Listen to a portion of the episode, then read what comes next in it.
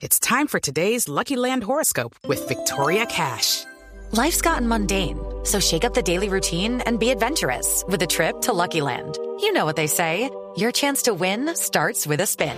So go to LuckyLandSlots.com to play over 100 social casino-style games for free for your chance to redeem some serious prizes. Get lucky today at LuckyLandSlots.com. Available to players in the U.S., excluding Washington and Michigan. No purchase necessary. VGW Group. Void or prohibited by law. 18 plus. Terms and conditions apply. Voces y sonidos de Colombia y el mundo en Blue Radio y BlueRadio.com, porque la verdad es de todos. 6 de la tarde, 4 minutos. Bienvenidos a la actualización de las noticias, lo más importante en Colombia y el mundo aquí en Blue Radio.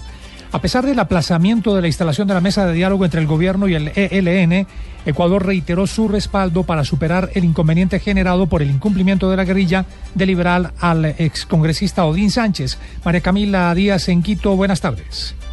Hola, muy buenas tardes. Pues ya hace una hora debió haberse instalado acá en Ecuador, en Quito, en el Museo de Guayasamín, la mesa de negociaciones entre el gobierno y la guerrilla del ELN. Sin embargo, por demoras en la liberación del congresista Odín Sánchez, pues esto no pudo ser posible. El ELN se ha manifestado en las últimas horas a través de su cuenta de Twitter y ha asegurado que no está de acuerdo con la suspensión de la instalación de la mesa. También dijeron que se han presentado algunos eh, malos entendidos que se están tratando y aseguraron que están intentando reprogramar la instalación de la mesa en los próximos días. Por ahora no hay ningún otro pronunciamiento por parte del gobierno nacional. Estamos pendientes a esta nueva fecha que será reprogramada de la mesa de instalaciones entre el gobierno y el ELN. La información desde Quito, Ecuador, María Camila Díaz, Blue Radio.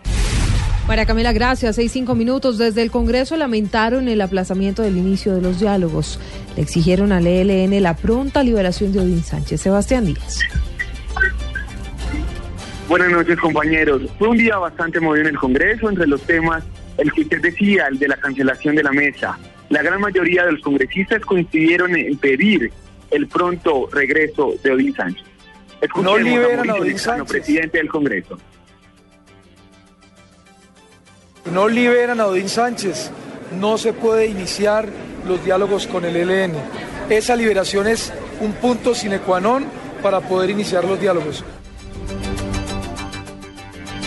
El, el, expresidente Álvaro Uribe también pidió la pronta liberación del excongresista. ¿Por qué toda esa tortura a Odín Sánchez? ¿Por qué no lo liberan? Un pueblo colombiano que todos los días manifiesta espíritu de reconciliación. Qué tristeza. Ojalá lo liberen en horas.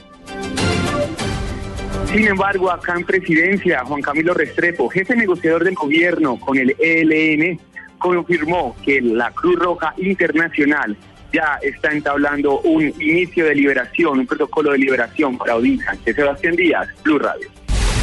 Sebastián, gracias. Seis de la tarde, seis eh, minutos. Eh, el eh, procurador electo Fernando Carrillo advirtió que le pondrá la lupa a la Guajira para enfrentar el grave problema de corrupción en ese departamento. María Camila Correa.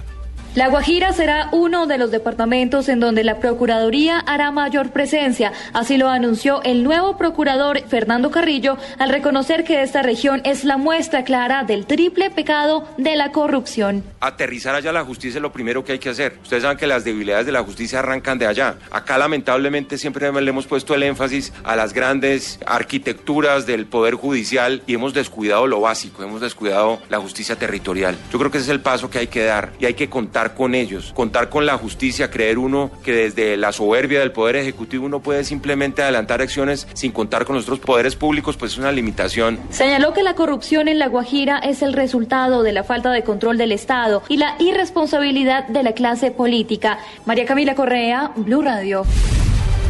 Son las seis de la tarde de siete minutos. En otras noticias, a pesar de que el gobierno ha guardado prudencia sobre la crisis política que vive Venezuela, a través de su cuenta en Twitter, el embajador de Colombia en Washington, Juan Carlos Pinzón, hizo serios reparos al gobierno de Nicolás Maduro. Giancarlo Lozano. En medio de la delicada situación que vive Venezuela por asuntos políticos y sociales desde hace varios meses por las serias diferencias entre el presidente Nicolás Maduro y sectores de oposición, el embajador de Colombia en los Estados Unidos, Juan Carlos Pinzón, mostró su descontento por el gobierno que rige al país vecino. Pinzón Bueno a través de su cuenta de Twitter manifestó que es difícil el momento de Venezuela, por lo que no es aconsejable seguir ese modelo político y valorar mejor la democracia que ha caracterizado a Colombia, donde es permitida además la libertad de expresión. Difícil situación en Venezuela nos lleva a valorar más la democracia y la libertad y a nunca seguir ese modelo. Solidaridad al pueblo hermano, expresó en la red social. Cabe anotar que los gobiernos de Argentina, Brasil, Colombia, Costa Rica, Chile, Guatemala, Honduras, México, Panamá, Paraguay, Perú y Uruguay manifestaron a través de un comunicado su preocupación por la aguda polarización por la que atraviesa Venezuela y reiteran su llamado para que las partes tengan voluntad política y establezcan un diálogo constructivo. Giancarlo Lozano, Blue Radio.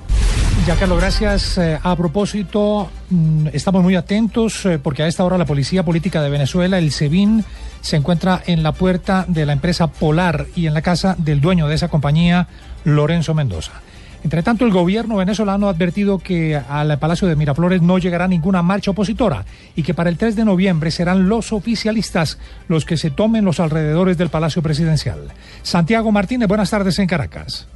Así es, buenas tardes. Dijo Diosdado Cabello, el segundo hombre fuerte del chavismo, que el próximo 3 de noviembre la oposición no se acercará al Palacio de Miraflores. Insistió que él, el partido y el pueblo estarán allí para defender al presidente Nicolás Maduro. Dicen que van a ir al Palacio, nosotros también vamos.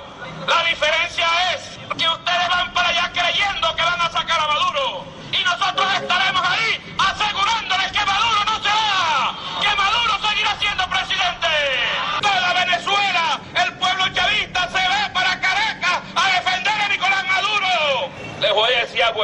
tan recontrajodidos.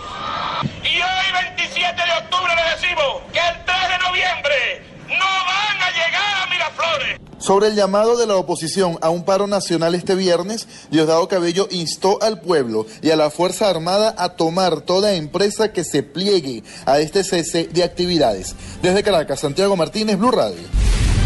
Regresamos a las noticias de Colombia a las 6 de la tarde, 10 minutos. Uh, el uh, presidente Santos se comprometió a resolver los reparos del vicepresidente Germán Vargas Lleras sobre la eliminación de las exenciones tributarias que tiene la compra y venta de viviendas de interés social.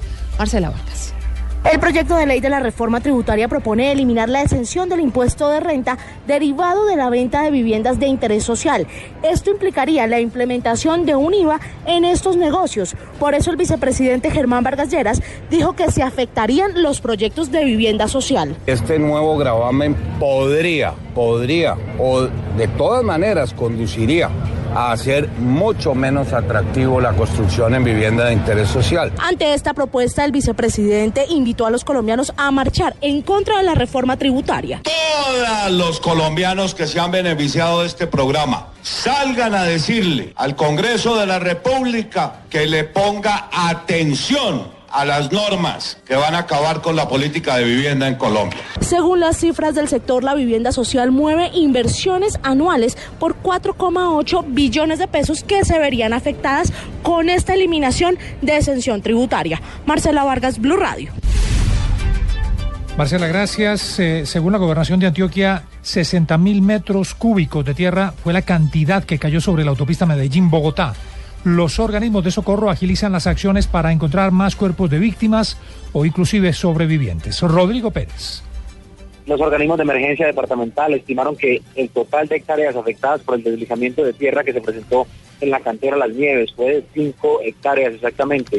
Siete cuerpos sin vida ya fueron rescatados. Miguel Ángel Cardona, de la Defensa Civil de Copacabana, explicó que se han dispuesto toda la logística necesaria para calcular el volumen de tierra. Se han hecho eh, equipos de trabajo de 25 personas que se dividen en de, equipos de 3 personas ubicados en tres sectores distintos, en la parte alta, la parte media y la parte inferior de la mina que queda sobre la autopista. Eh, en las horas de la tarde, el equipo de la parte inferior de la autopista logró extraer uno de los cuerpos con ayuda de la excavadora, equipos de bomberos y tres voluntarios de defensa civil equipados con motosierras y con barras, ya que el, cuerpo se encontraba eh, con múltiples fracturas. Los organismos de emergencia avanzan rápidamente en las labores de reducción para habilitar la vía en el kilómetro 12, con paso permitido para vehículos de carga. 11 personas aún permanecen bajo los escombros, según las autoridades. Desde Copacabana, en el kilómetro 12 de la vía Medellín-Bogotá, Rodrigo Pérez, Blue Radio. Mucha atención a esta cifra. Más de 2.900 colombianos deberían salir del programa del CISBEN por tener ingresos mensuales incluso superiores a los 6,4 millones de pesos. Desde Cartagena, Sebastián Vargas. Además, el director de Planeación Nacional, Simón Gaviria, pide que este tipo de irregularidades sean castigadas de manera penal, tanto para el ciudadano como para el funcionario que la comete. La familia Corrales, que tenía puntaje 5.4 y ninguno de sus miembros decía tener ingresos. El padre encontramos tenía más de 6.4 millones de pesos al mes. Y no estoy hablando es extrapolado, sino con reporte de pila tenía 6.4 millones de pesos al mes. Este tipo de cosas no pueden pasar en el país. Y simplemente subirle el puntaje y que no haya ningún tipo de consecuencia es algo inaceptable desde cualquier punto de vista social en Colombia. Esta cifra de 2.900 colombianos que están en el CISBEN y ganan más de 6.4 millones de pesos al mes la entregó Gaviria en el Congreso Nacional de las Cajas de Compensación en Cartagena. Sebastián Vargas, Blue Radio. En los deportes, el tenista Andy Murray logró eliminar al francés Simón y se instaló en los cuartos de final del torneo de Viena. Jonathan Sachin. Hola, ¿qué tal? Buenas tardes. En tenis, el deporte blanco, Andy Murray y David Ferrer consiguieron su clasificación a los cuartos de final del torneo de Viena. El escocés Murray se impuso por 4-6, 6-2 y 6-2 a Gilles Simon, el francés. Ahora se enfrentará a John Isner en la siguiente ronda. Por su parte, Ferrer venció al portugués Joao Sousa por 6-2 y 7-4. En Italia, si hablamos del balompié internacional, el Udinese, donde estuvo titular Duan Zapata, Pablo Armero todavía no es convocado, venció 3 por 1 al Palermo. Si pasamos al nivel de selecciones, hablamos de eliminatorias. Paraguay que tendrá que enfrentar a Perú y luego a Bolivia en la próxima fecha en noviembre. Pierde a dos hombres fundamentales, el guardameta Justo Villar y al defensa Bruno Valdés por lesión. Y ya se conocen las fechas de la final de la Copa Águila entre el Atlético Nacional y el Junior de Barranquilla. El primer compromiso será el 13 de noviembre, el día domingo en Medellín, y luego el de vuelta que define el gran campeón el jueves 17 de noviembre en la ciudad Curra Rambera. Información deportiva hasta ahora de la tarde, Jonathan Sachin para Blue Radio. Y ahora en Blue Radio, la información de Bogotá y la región. 6.15, la policía de Bogotá en lo corrido de este año ha retirado de sus filas a más de 500 uniformados por mal comportamiento. 105 de ellos en el momento están siendo investigados por estar inmersos en casos de corrupción. David Gallego. El comandante de la Policía Metropolitana de Bogotá, el general Huber Pinilla, lamentó los casos de corrupción que han ocurrido este año en la entidad. Ante las continuas medidas tomadas por el uniformado, indicó Penilla que han salido más de 500 hombres por no cumplir con las líneas de la policía, 105 de ellos por casos de corrupción que ya están siendo investigados por la Fiscalía. A nivel de la Policía Metropolitana de Bogotá, se han tenido que tomar unas medidas no fáciles, dolorosas, en las cuales estamos hablando que pasan de 500 los policías sobre los cuales se han tomado unas medidas a nivel de la institución, de los cuales estamos hablando de aproximadamente 105 policías que han sido puestos a disposición de la Fiscalía General de la Nación. El secretario distrital de Seguridad, Daniel Mejía, por su parte, le reiteró el llamado al gobierno nacional para que apoye el pie de fuerza en Bogotá, que se ha quedado corto con los pocos uniformados con los que cuenta la capital de la República. David Gallego Trujillo, Blue Radio. El exdirector del IDU, Andrés Camargo, condenado dentro del escándalo del carrusel de, la contratación, insistió en que es inocente Luz Karim Hurtado. Andrés Camargo, condenado a cinco años de prisión por los delitos de interés indebido en la celebración de contratos y cohecho, envió una carta a la Universidad de los Andes en la que insiste que es inocente. Uno de los apartes del documento dice, se cumplen 524 días de estar privado de la libertad y confío en que las conclusiones de hoy, si bien es posible, que no produzcan efectos jurídicos inmediatos que mejoren mi situación, si ratifiquen el carácter de injusticia de mi condena. El documento fue enviado a un foro que organizó la Universidad de los Andes en el que se analizó el proceso y se concluyó que nunca se demostró efectivamente la culpa de Camargo en estos hechos. Y en otra parte manifiesta, quisiera concluir citando una parte de la providencia de la Fiscalía en el proceso de la investigación por la troncal de la calle 80, en la que también está imputado. Dice, no todo problema o controversia de carácter contractual cae en la esfera del derecho penal. El exdirector del IDU fue procesado por el escándalo de las losas de Transmilenio por la falta de verificación de los requisitos legales previstos para la contratación de los responsables de las obras. Luz Karim Hurtado, Blue Radio. 617. Hasta aquí las noticias. Ampliación de toda la información en blurradio.com. Seguimos en Voz Populi.